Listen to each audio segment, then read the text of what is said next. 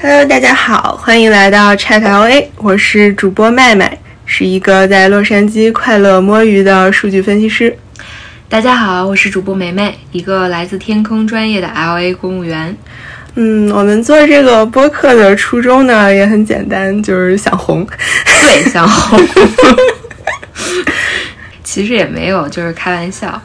我们两个作为两个就是平凡普通的北美打工人，其实想和大家分享一下我们生活中的一些挫折啊、沮丧啊，对，还有一些惊喜跟快乐。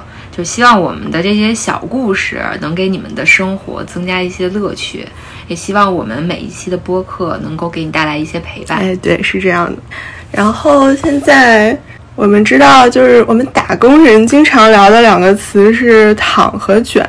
就大家别看我俩现在听起来像两个大咸鱼，但其实我们都是退役的资深卷王。所以这个第一期呢，我们就想聊一下我们从卷到躺的故事。那梅梅，你要不要先分享一下你的北美公务员的工作时间，让大家羡慕一下？对，让我就等着你问这个问题，先让大家开心一下啊！就是现在的工作时间，那真的不要太开心。简单来说呢，就是朝九晚五，做四休三，每周可以选择两天在家办公。就是简单的打个比方，比如如果你选择周一和周四在家上班，那就意味着你整个一周七天，周二、周三去办公室就可以了。那你这人现在就是做二休五啊？可以这么说。我们这个实名羡慕，好吧？你是什么时候找到这个神仙工作的？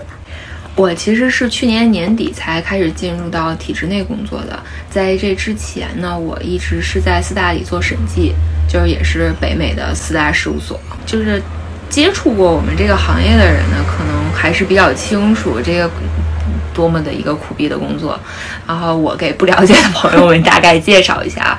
北美的审计事务所就是四大，其实和国内的事务所或者四大事务所其实都是一样的，就是都非常的苦，非常的累。嗯，我们每年呢大概分为半忙季和淡季，就是你比较不太忙的时候，就是大概一半一半吧。好的人，好的情况下是一半一半。你忙的时候有多忙？忙的时候呢，公司会有一个硬性规定，就是你每周至少五十五个小时的工作时间。然后我们的工这个工作时间就很像是，比如说律师，他会要求你把你工作的内容、工作的时长、工作在哪一个客户上，对，就是比较明确的标记下来。因为你这个项目会按照你的工作时间去找客户要钱，就是这个客户爸爸给钱。对，就是你一定要跟客户爸爸付钱的时间是五十五个小时，但就是也不包括其他。比如说公司内部什么 training 啊，或者，对，就是其实不太包括。对，就是大家可能听起来啊，觉得这个五十五个小时还还不是很对，还可以。你无非就是一周对吧？一天十一个小时，可能还能摸摸鱼。然后不就一一周五天，或者说是每天工作时长再减少一些，六周六加加班也就过去了。但实际上，在这个行业内的人，我觉得大家都深有体会。就是忙季的时候，轻轻松松超过五十五。以我举个例子，我在忙季的时候，常态每周是八十加起，然后非常忙的一二月份，因为要赶上市公司的财报，对，基本上每周轻轻松松超过一百，超过一百个小时。你这个一周一百个小时，你一天的这个工作的日常是什么样的？基本上这样的就是。我周一到周六基本上就是六天工作日，每天早晨九点钟就是爬起来之后就开始工作，然后一直到晚上的大概一两点钟才会下线。就是一到二月份，尤其是一到二月份，我基本上没有在凌晨一点钟之前睡过觉。而且就是你大概相当于你睁眼起床就工作，下班就睡觉。对，基本上就是这个这个状态。然后。周日的话，大概可能工作半天，然后会给自己半天的时间，嗯，休息一下呀，洗洗衣服呀，打扫一下 卫生。感觉就是相当于维持一个基本的生存状态。对对对，我那个时候特别羡慕的时候，就是我那时候的想法就是特别希望人可以不用吃饭，就最好有一个什么浓缩型的营养药丸，每天吞一粒，保证一天活力。好像确实也有这种东西，就是你自己也不是个例，对不对？就是你这个行业可能就是这样的。对，我觉得这个是一个真的是一个很痛苦的点，就是有些就是比如说你在某一个公司，或者是你跟着某一个老板和项目的时候，你会有一段加班的过程，或者特别痛苦的过程。但是你可能很快的，你去另外一个公司，或者你跟另外一个项目，可能会得到一些改善。嗯，但是在我们这个行业的话，这是一个行业的惯性，你只要还停留在。我们叫做 public accounting，只要你停留在这个行业里，基本上的是大家的生活都是如此，就都是这样。对，而且我知道的是，我的情况已经算好了，因为我给自己争取到了一些，比如说我争取到了一些不太忙的时间，每年有半年或者说小半年的时间，我就是可以正常的按照正常的工作时间来走。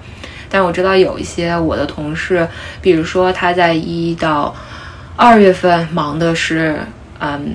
上市公司的财报，然后从三月份到五月份忙的是非上市公司的财报，然后在夏天和秋季的时候还会被派去就是 pre IPO 的项目。就是相当于它就是一直是那种就是 back to back 的 busy season，对对，这种就是非常非常折磨人。就相当于它是在连轴转。对，就是因为公司他知道，就是其实有一些老板或者项目，他知道这个人他可能离不开这份工作，可能他因为身份绿卡被绑在这儿，所以他就他知道你不会走，无论他怎么样，你你都不会走，所以就好，我们当时就有一些话，就是有些人真的就是被 working to death。这个强度真的还是挺大的，但是梅梅，从你来说，你已经在这个行，我知道你是一毕业就在审计这个行业工作，你已经工作了好几年了。同时，我们知道，就是这已经算行业的就是顶流的水平了。那你是为什么现在忽然想要说离职？对这个，其实说实话，我刚开始就是我一毕业，刚刚开始进入这个行业的时候，其实还是有点沾沾自喜的。觉得对，因为这个毕竟是你已经是处于一个行业前列的水平。就是因为你就是对你一毕业的时候，然后你比如说你接触到的一些客户都是什么跨国的上市公司，big names，对，然后。就是你会感觉有一点点小小的虚荣心在，然后你会跟朋友或者跟家人说：“哎，你看这个公司是我的客户，或者你看他们的财报，我做过审计。虽然你只是这个整个的这个大的项目中的一个小环节，但是你还是会有一种工作的相当于你的会，你会看到有一种有一种价值感，对成就感，对价值感和成就感。所以之前即便很累，但是。并没有想过离职，而且之前也并没有说就是全年一直在非常的忙，所以觉得自己忙一段时间能歇一段时间。对，我就是我每年都会在淡季就是不忙的时候，就是出就是休息大概一个月呀，就是去给自己放松一下。我觉得其实还是一个挺好的一个福利。但是事情的转折点是在去年。就是去年的时候呢，我接了一个特别垃圾的项目，然后配了一个特别垃圾的老板，就是那个项目就是把我折磨到已经，就是我已经开始出现精神焦虑，然后身体也开始出现问题。我那段时间刚开始是觉得累，然后后来的时候就是发现自己开始出现焦虑，然后每天都不开心，非常害怕上班，然后失眠，嗯。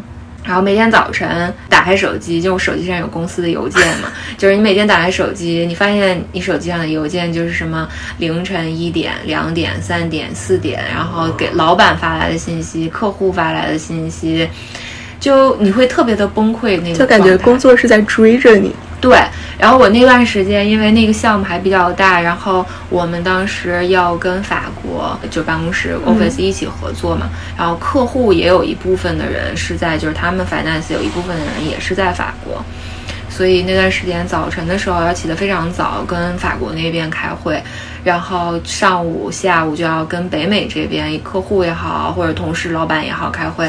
还要做自己的活，然后晚上的时候那段时间，然后还要跟，因为我们有一些比较简单的东西，就分给了菲律宾来帮我们。菲律宾办公室外包的，对，他也就是一些 outsource 帮我们来做一些东西，所以就是晚上大概七八点钟的时候，还要配合就是亚洲，就是菲律宾那边的时间。就是你一天从早开会到晚，然后你还有自己的事情。对，然后你还有自己的事情，因为你你还有自己的事情，你才能就是可能到晚上七八点钟之后，你才真正有自己的时间开始做自己的手里的工，真正自己手里的工作，然后再然后每天就是又到一两点钟睡觉，就是像一个循环一样，就是每天像一个循环一样这样去做。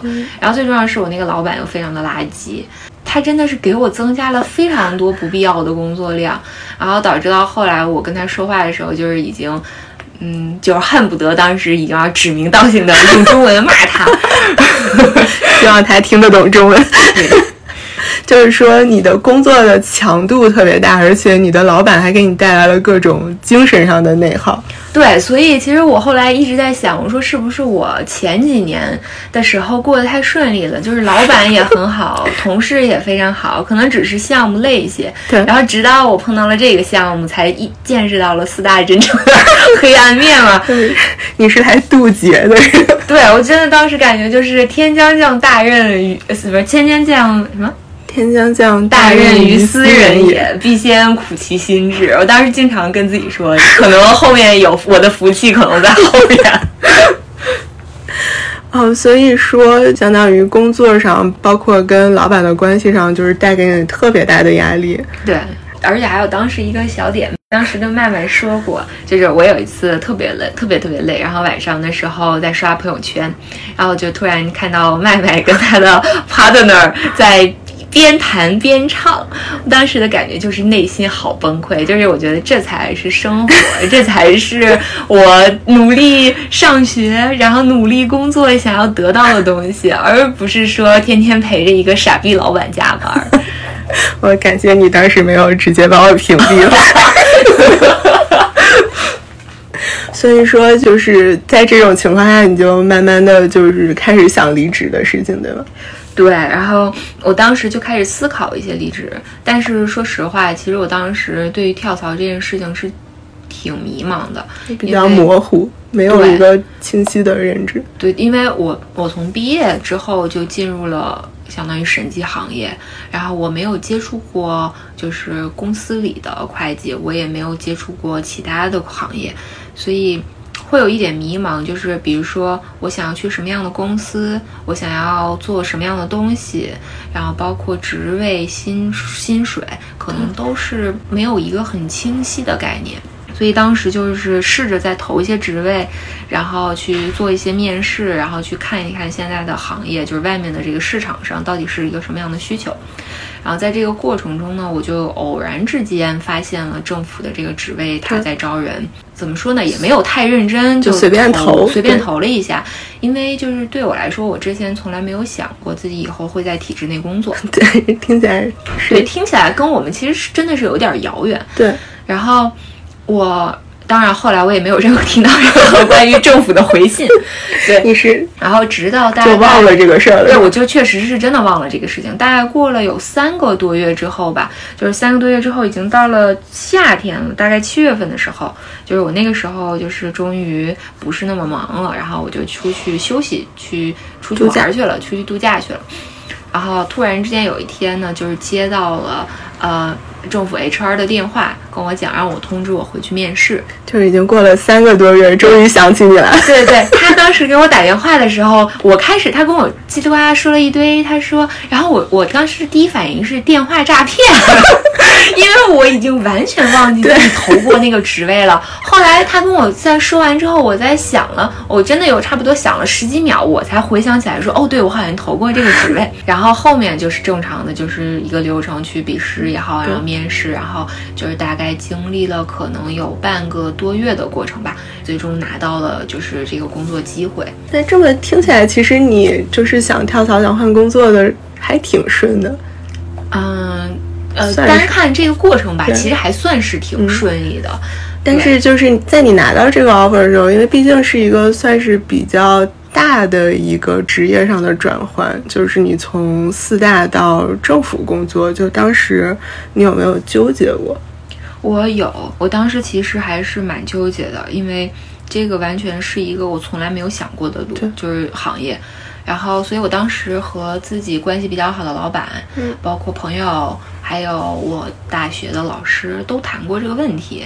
其实我可以说。大部分人其实都并不太支持我的这个决定，因为他们觉得这个是对事业的一个中断。对，然后而且当时你应该是也马上到一个升职的节点，对对我当时是，如果就是如果我不离职，再继续做下去，大概半年多之后，我就可以再升一个职。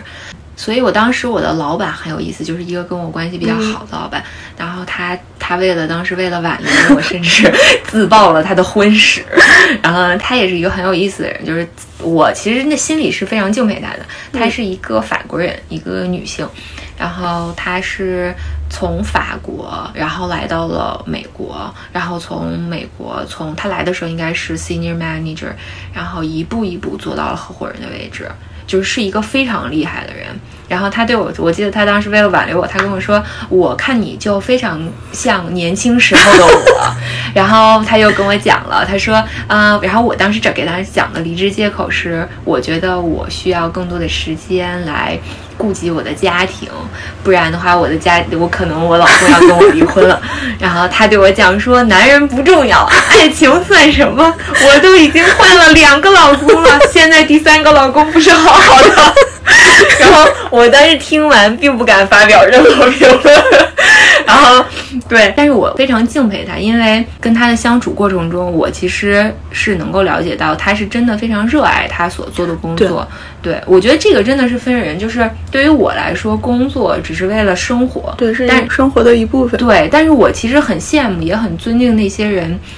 就是他要他要奋斗，他要追寻他自己的事业。对，就是对于有些人来说，工作虽然他付出了很多，甚至牺牲掉了一些东西，在我们看来可能不值得去牺牲的事情，但是对于他们来说是值得的。这是这个，我觉得是每一个人的价值观和每个人他对于自己就是生活的定义跟意义的区别。对，然后这是一个事情，然后还有一个，我我说，所以其实我当时还是很纠结，对，就是我一直在，就是其实还是在一直在就是权衡利弊，对，但是是什么让你终于痛下决心 跳出火坑的呢？这不得不提到我的另外一个朋友，可能他到现在都不知道，然后是他促成我最终下了这个决定。就是我的一个朋友，有一天呢，我不跟他打电话，他也是在四大嘛，在另外一个公司。然后我本来是想跟他聊聊天，然后听听他对于我的这个换工作的想法。对。然后结果他告诉我说，他当时在他们小区的游泳池里泡着。我就很惊讶，我说为什么晚上七点多会在游泳池里泡着？然后他跟我讲，他说他因为腰椎间盘突出，然后住了一个星期的院，刚刚出院，同时还是在一直在不停的在理疗。然后理疗师建议他每天都要就是尽可能的在水池子里或者游泳池里泡着，因为这样可以减轻对脊椎和腰部的压力。我是头一次听说腰椎间盘突出还能住院的，是有这么严重吗？对他，他我因为我的腰其实也不是很好，就是因为长期久坐嘛。但是可能大家都有点这个毛病。对对，然后但是我的症状就是说我可能会觉得腰酸。对对，喜欢睡一些硬板床。对，然后就是这种，但是他就比我严重很多。他跟我形容是他刚开始的时候也是腰不舒服，就是持续了就好几年，然后后来之后突然是腿有的时候会有一些发麻。嗯。然后突然之间有一天，就是这不是一个缓慢的过程，就是突然之间有一天，他发现自己没有办法起床了，就是整个没有办法就是动。呃，对他没有办法起床了，OK，然后所以是就是所以就紧急送到了医院，就是一个星期住在医院住了一个星期的时间，然后就又 OK 了，又可以起来了，可以动了。但是就是他要坚持回去做理疗，然后同时在家里配合，就是要泡在水池子里。嗯，就是这个东西只能缓解，不能根治。对，据我了解，就是因为在他这个事情之后，我去体检，专门问了我的医生，还拍了一个片子，说我腰还好。对，我说腰还好吗？医，然后但是我说是医生跟我说，你我也是有轻度的腰椎间盘突出，你可以防患于未然。对，但是这个东西是一个不可逆的。哦，对，就是你你你已经这样了，你只能可以说是缓解，然后做一些运动去增强你的腰部力量，然后你的腰部肌肉，然后但是相当于给你一个更好的支撑，你来减缓你腰椎的这个负担。但是已经造成的损伤是没有办法。对，就是很难。我所了解到的是，没有什么说不，它并不是说我去做运动、或者怎么样，我就能够回到一个正常的状态。一百分的腰椎，对，回不去了可能一百分的腰椎那是回不去了。所以就是机缘巧合，相当于朋友给你敲了个警钟。对我当时，当时其实我还是听他说完，我现在说起来很还大家可能感觉我在说的时候很轻松，但我当时听他说完之后，我内心其实是挺难过的，因为就是他也是一个，他也是中国人，跟我们一样，就是来这儿上学，然后毕业、工作、成家，就是整个一路都是非常的努力，对就是希望自己靠着自己吧，在异国他乡能够站稳脚跟。对，但是最后的结果是这样的一个结果，我就觉得从小到大，就是我们一直被灌输的就是要努力。当时还没有“卷”这个词儿嘛，对对吧？但是现在想想，其实就是卷。对，就是比如说，吃得苦中苦，方为人上人。对梅花香自苦寒来。对，就是这么个意思。然后，但是大家想一想，我们从小就是这样努力或者卷到大，你考完周考、考月考，考完中考、考高考，卷完学习、卷工作，然后从国内卷到国外。但是如果你努力了这么多年，你到最后就是尽头是腰椎间盘突出，你成功的人生就是说。你有一个带着泳池的大房子，你可以在泳池里治疗腰椎间盘突出。如果这个就是我们最终努力的目的，我真的是还挺难过的。对，觉得图什么呢？对我其实觉得，我说到这儿，可能很多人会说，哎，我也在北美工作，或者我也有朋友在北美工作，我们并没有像你们说的这样子。我觉得我们生活的还是蛮愉快的。就是这个情况真的是要看人，就是有些人他可能真的足够聪明，或者他足够努力，对他真的能够把自己的工作和生活平衡的非常好。因为我见过的那种，就是一一天他真的只用睡四到五个小时，但是依然能够保持非常旺盛的精力。他甚至在四大工作，他自己还能再有一位 side job 额外的坚持，他依然能够 handle 的非常好。但是。但这是属于，我觉得这属于天赋异禀的选手，就毕竟大部分都是普通人。对，我觉得是有这样的人存在，因为我们在这儿见过很多的学霸也好，或者真的是那种非常厉害的人也好，就是，但是他们真的是少数人。你像我这种平凡的普通人，嗯，我已经做到我能够做到的最好。对，就是相当于是承认自己的能力确实是有一个限度的。对，接受自己是一个普通人，我觉得这个还是挺重要的，真的是挺重要的。所以说，跟朋友打完电话，你就毅然辞职了。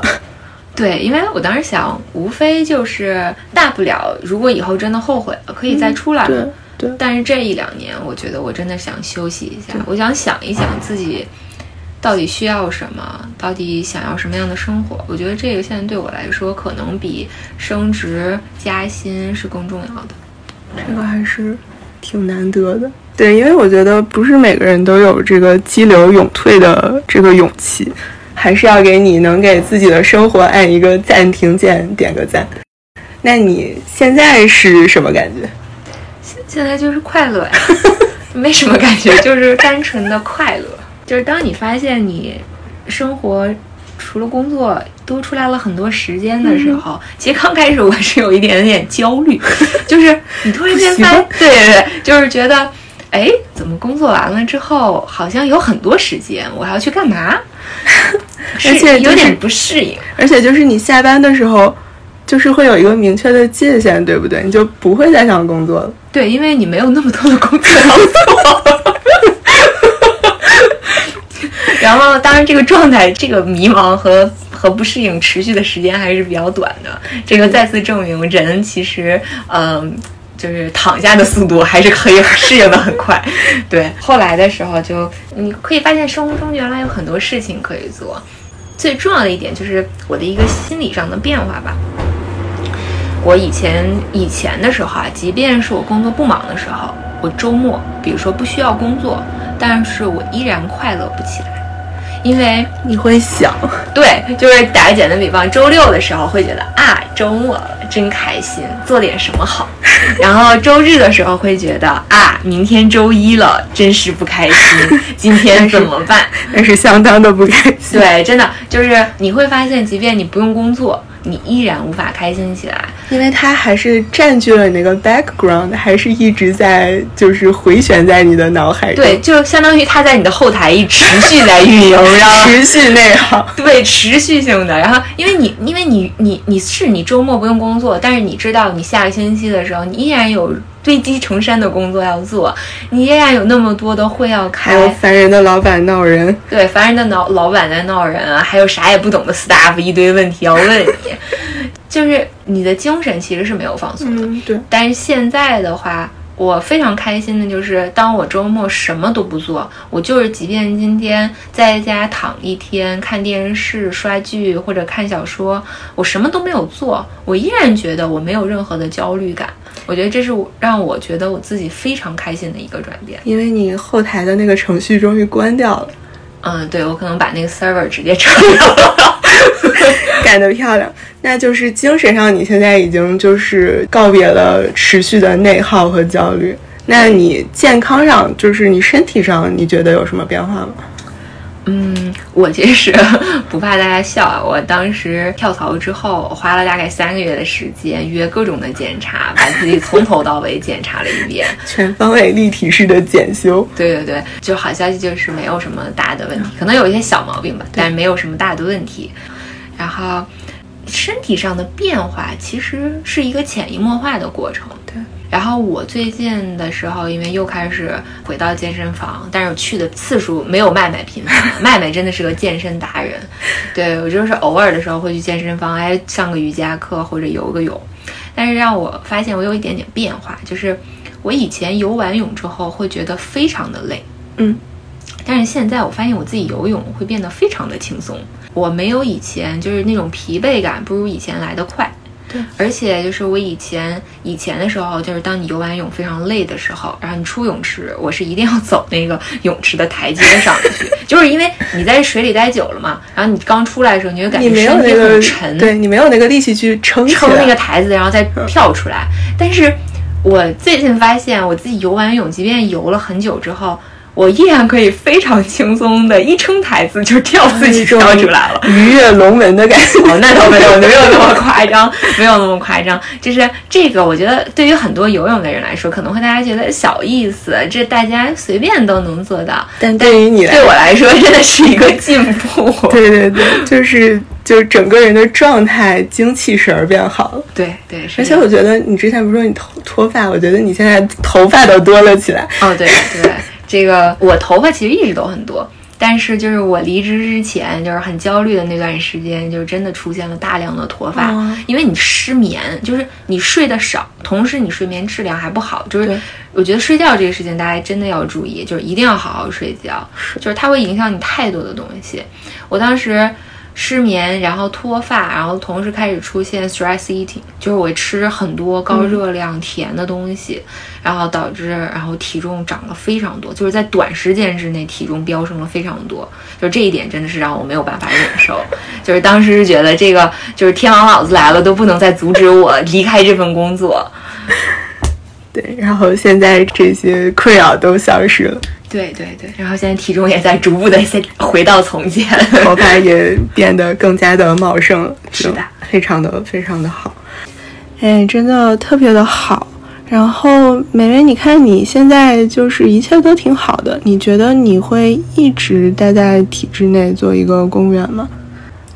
这个问题其实我现在也没有一个明确的答案。今天我们说了很多关于体制内啊躺平的好处。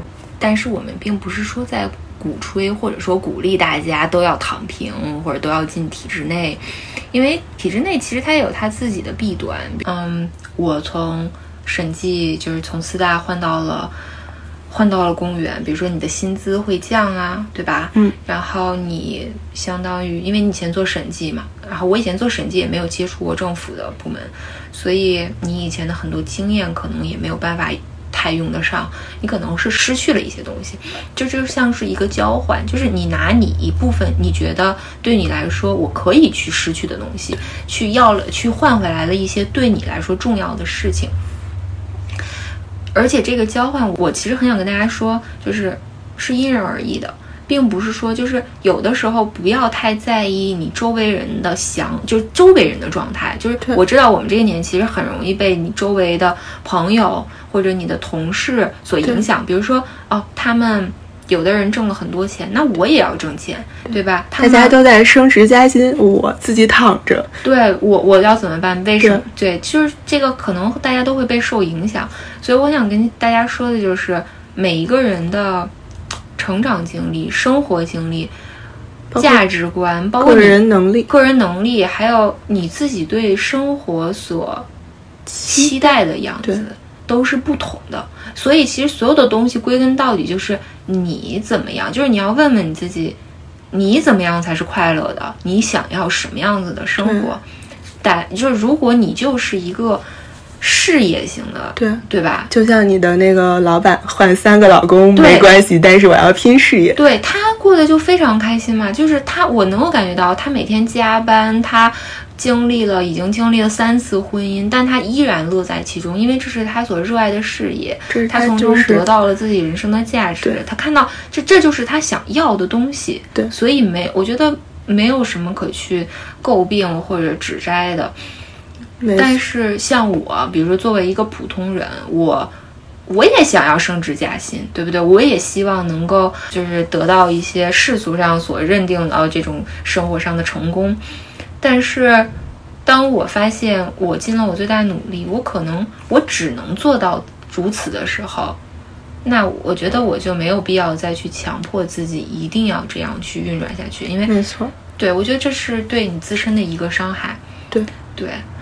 就像我刚刚之前说的，我现在虽然在体制内，但并不代表说我可能一直很享受这样的很慢、很简单的生活。或许某一天我会说，OK，我想要找到一个平新的平衡点。对我希望能够再去花更多的时间和精力在工作，或者比如说在我的其他的事情上，我可能又会做出一个新的调整。所以躺和卷，我觉得这个，嗯，对于每个人来说，躺和卷的都是不一样的。就是你要去看，你自己界定躺和卷的程度在哪里，也不要去轻易的受到别人的影响。对，我觉得就像美薇说的，就是无论是躺还是卷，它是一个个人的选择，没有对错之分。在人生每个阶段，你的认知也不太一样，你可能会时躺时卷，It's OK。主要就是你自己能够认可你的价值观，你能够自洽，你就是快乐的。但是无论如何呢，我们还是想说，身心健康最重要。好的，这是我们的第一期节目，感谢听到最后的你，愿你的每一天都能躺得开心，卷得满足。我们下次再见，再见啦。